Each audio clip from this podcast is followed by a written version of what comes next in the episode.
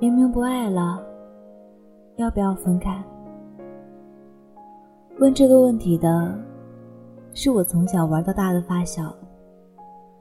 上个月，他爱情长跑十年的男友向他求婚，但在这个周末，他们分手了。事情很简单，男生下班回来，随手就把脏袜子扔在沙发上。发小以前都总是提醒，然后默默丢进洗衣机，这次却突然发了火。两个人大吵了一架，分手脱口而出。两个人谁也没有挽留，好像他们都在等待着这一天的到来。发小跟我说，每天晚上。他们各自躺在自己的半张床边，刷着自己的手机，就像是拼床的陌生人。男友求婚之后，她变得很焦虑，不敢想象自己的后半生就要这样平淡的过下去。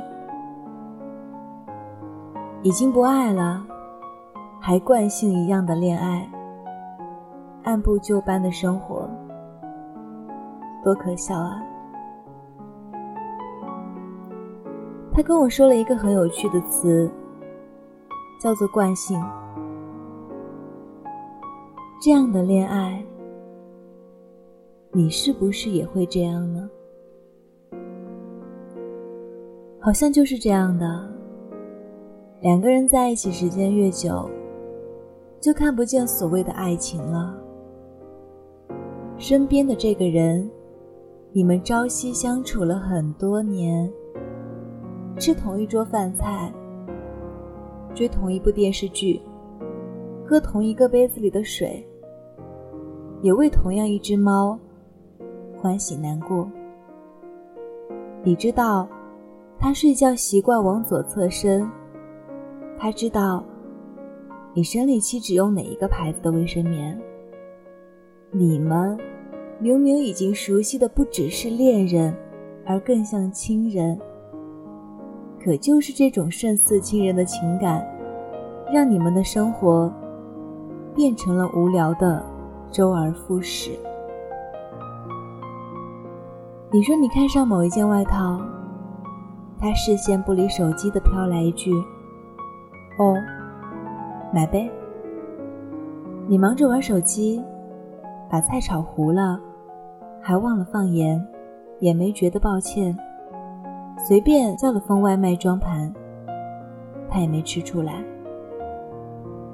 节日的礼物，生日的祝福，你们像很多情侣一样，看似恩爱平和，但只有你知道，他在车里待的时间，从五分钟。变成了半小时，要送给你的礼物，也只是丢给你一句：“礼物挑好了发我，我去付钱。”礼物越来越昂贵，但心思却越来越少。你越来越想念那个为了给你买你喜欢的蛋糕而哆嗦的站在冷风里几个小时。等十点半以后，半价出售的傻小子，也越来越怀念那个因为不能为他煮好一碗暖胃的粥而自责到哭鼻子的傻姑娘。现在，你们越来越熟悉了，像是某种特定公式一样的相处着。你们谁都挑不出毛病，可是你们不再。在爱情里做努力了，这还叫爱情吗？直到发小这件事，我才意识到，原来感情里真的有一种状态，叫做习惯式恋爱。不是相亲饭局上，匆匆认识的快餐恋爱，不是用房车收入来衡量的经济式恋爱。但相比前者，这种习惯使然的恋爱，好像更让人无奈吧。你们真诚的相爱过，彼此都在这段感情里投入了过多的时间和情感，也都在为这段感情变得更好而不断努力着。可是你却在猛然间发现，那种努力不复存在了。在电影《消失的爱人》中，女主角为了不让丈夫离开自己。不惜制造了一场声势浩大的绑架案，最后逼得丈夫在电视上公开真心告白。但两个人都很清楚，已经不爱了。那些所谓的放不下、舍不得，其实只是不够勇敢而已。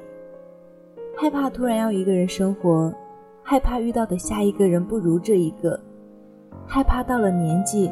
突然单身真的会孤独终老，害怕被人议论。李银河曾经在王小波离世后说过这样一句话：“人比自己想象的要自由得多。如果一个人能够让你感到幸福，能够让你看清爱的存在，那么排除万难也要和他在一起。”如果一段感情已经走到了尽头，只剩下彼此消磨，那么请你勇敢的离开。人生总要错过一些什么，才能够遇见真正的幸福。错过，甚至遇不见，都并不可怕。真正可怕的是，在一段错误的爱情里。将就一生，希望我们都能遇到那个可以携手一生的人。这当然是最好的。倘若不能，也希望我们都有勇气，趁早结束不适合的感情。虽然放手很难，但好过一生将就。加油！我们一起努力。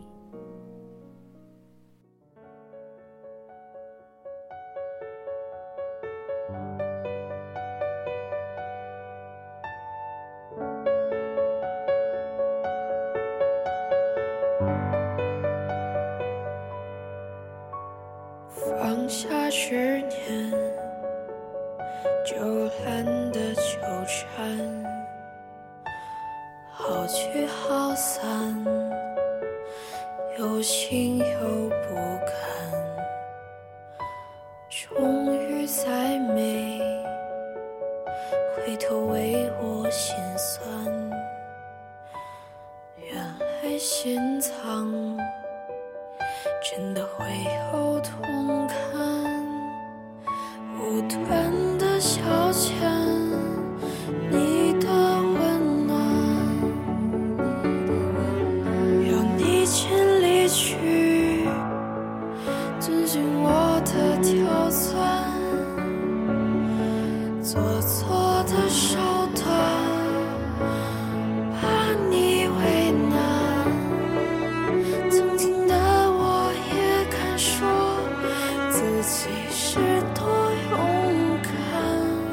亲手铸就了你的护伞，所有的坏松开，有人承担。别再爱上我这样的麻烦，好像只能给你带来不安。你亲手成全了我的护伞，原来我也会遭遇这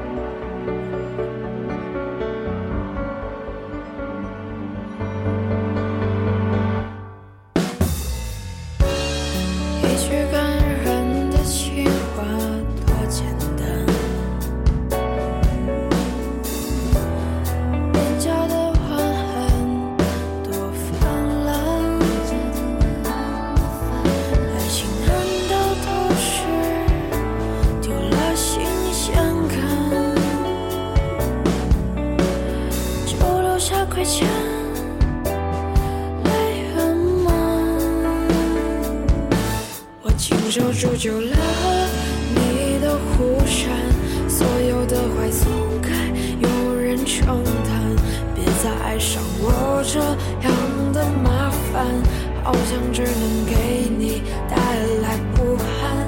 你亲手成全了我的护伞，原来我也会走，愚蠢难堪。一次次把你逼成遗憾，现在竟然会不舍得翻篇。直到你最后的一句忽闪，谁能叫我习惯无你陪伴？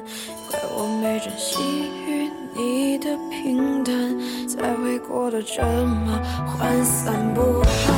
直到你最后的。